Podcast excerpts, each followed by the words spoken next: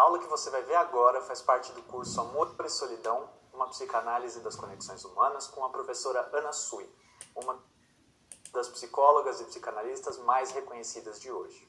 Também é importante dizer que a aula de hoje vai ficar disponível aqui no YouTube somente até o fim dessa noite, mais precisamente até as 23 horas e 59 minutos. Deu meia-noite, não tem mais aula.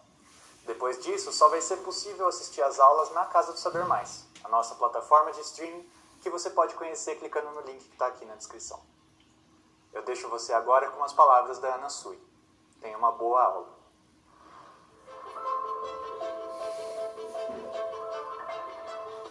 Olá! Cá estamos nós para mais um curso e na Casa do Saber.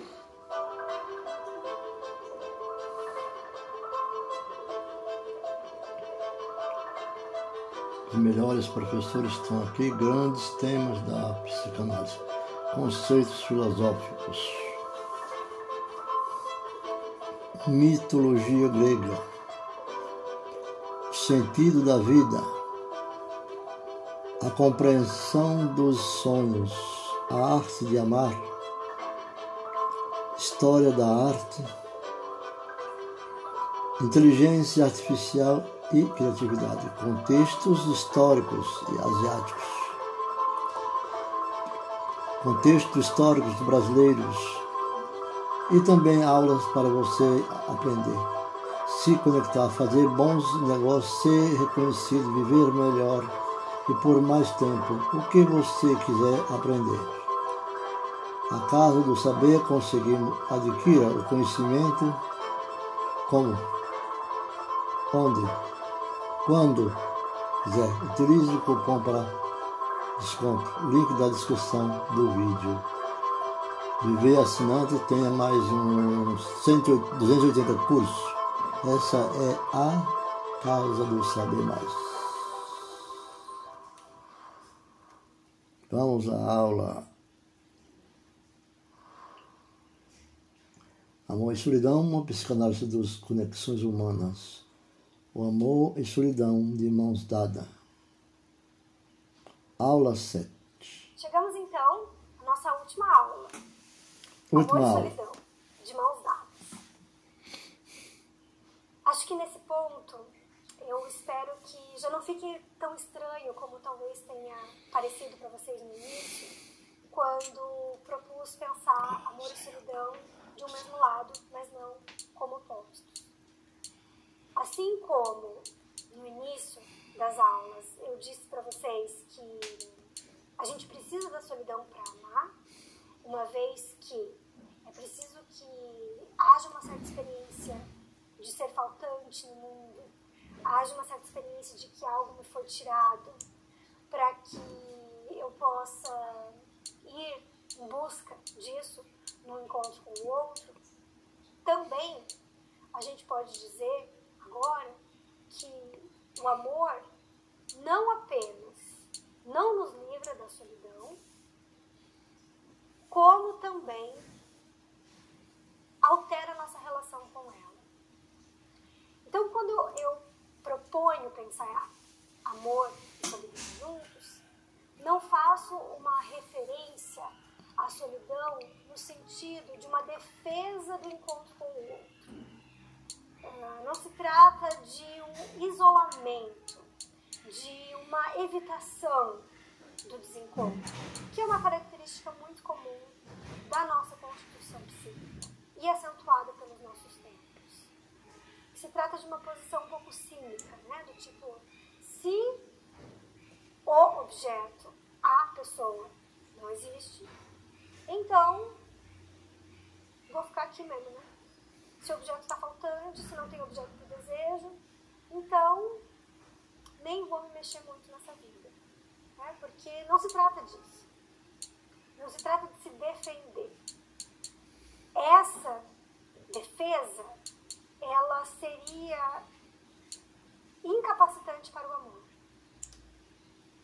A solidão, que me parece muito aliada ao amor, é a solidão que se encontra apesar do amor. É a solidão que se encontra por causa do amor. É aquele ponto em cada um de nós que se mantém desidentificado. É aquele lugar em cada um de nós que vai se manter ligado a uma certa janela, a uma certa porta, que eu chamei em outros momentos de um espaço de liberdade que areja, paradoxalmente, o campo do amor. Tem um, uma frase que a Malvine Zalkberg, que é uma psicanalista que eu gosto muito, que escreveu o prefácio do, do meu livro, e, e ela cita no, no, texto do prefácio um filósofo que o André, o André Conte que ele diz assim, o amor e a solidão sempre andam juntos. Não são dois contrários, mas dois reflexos de uma mesma luz que é viver. Então não se trata de fazer uma defesa à solidão e de pensar que cada um precisa ficar só e precisa ser completo em si mesmo, porque essa é mais uma vertente da fantasia de completude. E a gente, ora, tem a vertente da fantasia de completude, achando que vai achar a tampa da laranja, a tampa da laranja, que vai achar metade da laranja, que vai achar a tampa da panela, né? Ou para fazer jus a esse outro falho, tudo numa coisa só.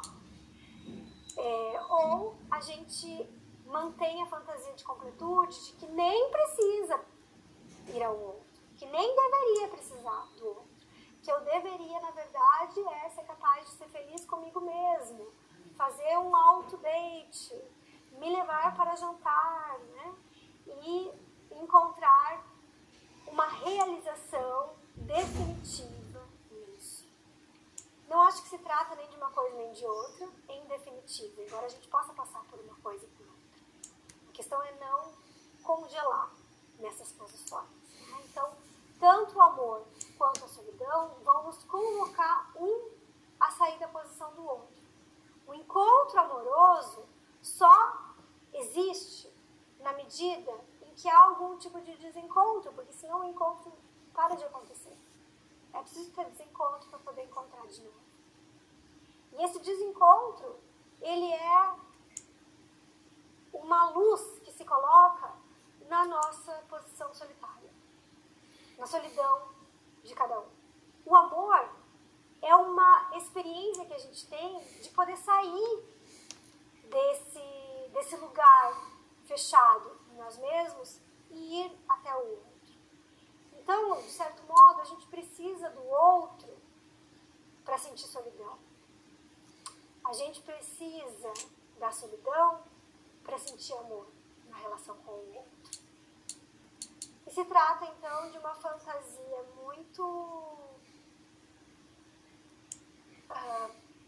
infantil, no sentido de empobrecida, acreditarmos que se houvesse amor, então não haveria solidão. Se há solidão, então não há amor. Né? A gente está de novo nessa lógica do 8 ou 80, que é a lógica infantil primeira, binária, do sim ou não, do tudo ou nada, do 8 ou 80, certo ou errado, normal ou patológico, que empobrece as nossas relações com o outro, com a gente, com a vida.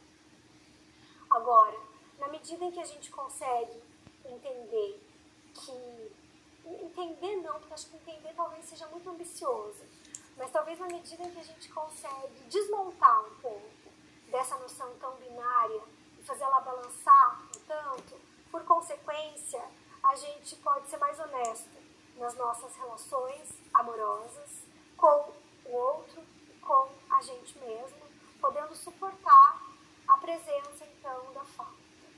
E acho que esse é um, um momento no nosso tempo muito uh, profícuo para a gente pensar essas questões, justamente por causa do, do lugar da função do amor, dos relacionamentos amorosos, muito especialmente quando a gente está falando referente ao casamento e à maternidade, né, à paternidade, porque a gente está num momento em que as nossas referências, os nossos ideais, aquilo que a gente supunha que era bom para a nossa vida, daquilo que estava ali no, como luz no fim do túnel, daquilo que a gente queria, eles estão se desintegrando ou já se desintegraram. E, e não sei se a gente tem outra coisa para lugar.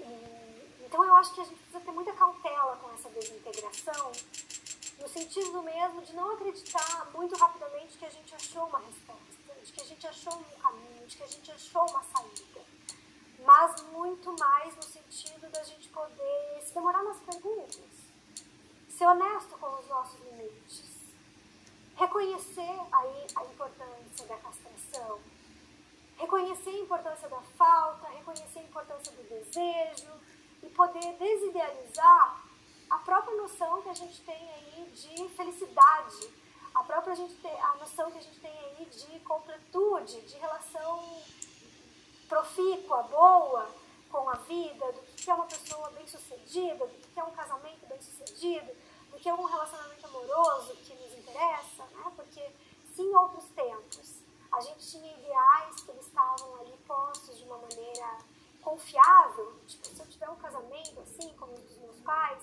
eu vou ser feliz, ou o contrário, eu não quero isso, eu não sei o que eu quero, mas isso não. É uma forma de manter um ideal no qual se pode apostar. Mas me parece que hoje a gente nem isso tem. Né? Nem o ideal do que quer e nem o, ideal, a certeza daquilo que não quer. Ao mesmo tempo, tudo nos parece? Parece que todas as coisas elas não são, não são possíveis de serem vividas e acho que isso explode muito por conta da nossa relação com a tecnologia, por causa da nossa relação com as redes sociais. Somados a isso, é, penso que a nossa relação com o tempo que a gente viveu de pandemia, de coronavírus, também nos afetou de diferentes formas e que a gente ainda está se dando conta do que é que aconteceu com a humanidade, com as famílias, com cada um de nós. Digo isso tudo então porque nesse momento em que a gente encontra respostas para perguntas que ninguém fez, talvez a psicanálise seja uma aposta interessante no sentido de nos convidar deixar a coisa um pouco Que a gente possa não compreender tudo rápido demais, que é o que Lacan sugere aos analistas em relação à psicanálise. Que a gente possa esperar o tempo das coisas. E que com isso seja possível que cada um de nós suporte a vivacidade das coisas. Porque onde existe vida, existe um elemento incalculável, que Lacan chamou isso de real. O real é o impossível na medida em que a gente não consegue prevê-lo. E na medida que uma vez que ele aconteça, a gente também não consegue incluir numa série das coisas que podem acontecer.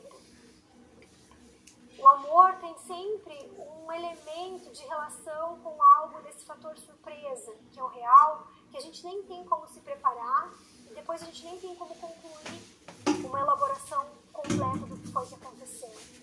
E por fim, eu queria hum, ler uma, uma citação de uma psicanalista uh, contemporânea ao Freud, André Salomé, é, que está citado num livro chamado Humana, Demasiado Humana, de uma autora chamada Luzerla Ferreira Gomes, em que a Lu escreve assim: Só aquele que permanece inteiramente ele próprio pode, com o tempo, permanecer objeto do amor. Porque só ele é capaz de simbolizar para o outro a vida, ser sentido como tal. Assim, nada há de mais inepto em amor do que se adaptar um ao outro, de se polir um contra o outro, e todo esse sistema interminável de concessões mútuas.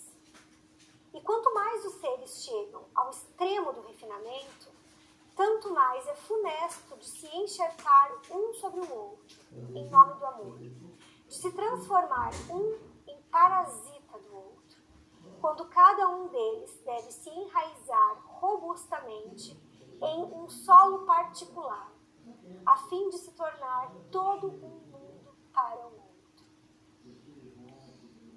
Acho essa citação muito bonita e sofisticada, porque ela sustenta justamente a possibilidade de se tornar todo um mundo para o outro, um solo particular, que é todo um mundo para o outro, que não deixa de ter aí essa fantasia de completude amorosa, e também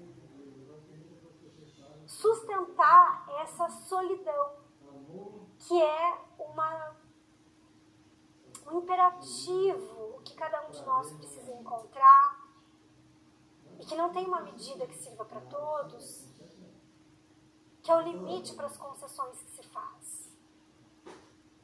Quanto cada um precisa ceder para estar na relação com o outro?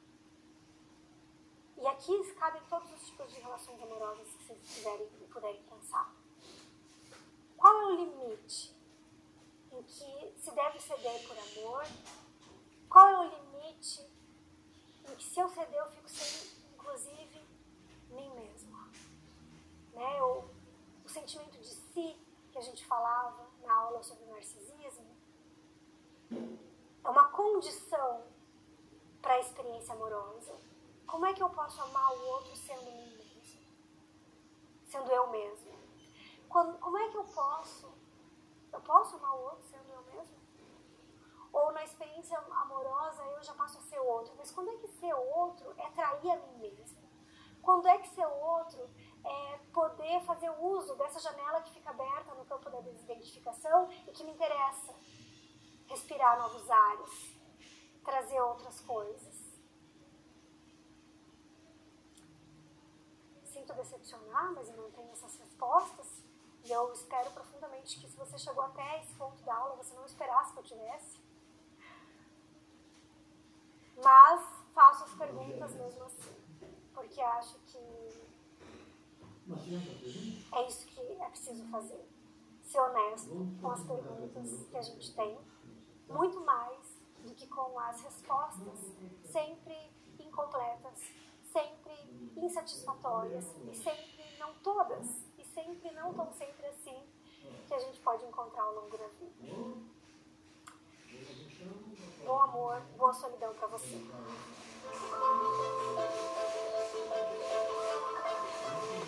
Olá! Cá estamos nós para mais um curso na Casa do Saber.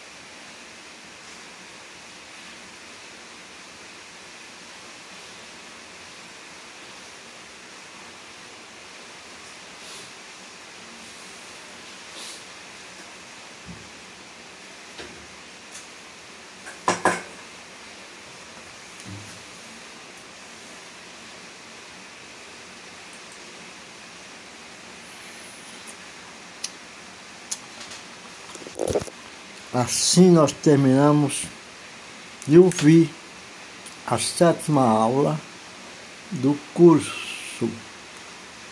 A sétima aula foi O Amor e Solidão, uma psicanálise das conexões humanas, com Ana Sui, curso Casa do Saber. Voltamos a qualquer momento para interagir com os ouvintes da Rádio Comunicação da Igreja Evangélica de Missões, online, podcast em todas as plataformas digitais. É, compartilhe com os amigos. Não esqueça, onde estiver, a Casa do Saber está pronto para ensinar o melhor nas civilizações desaparecidas e o conhecimento que te ajudará na sua caminhada. Fique com Deus, Deus abençoe grandemente a vida de cada um ouvinte deste podcast.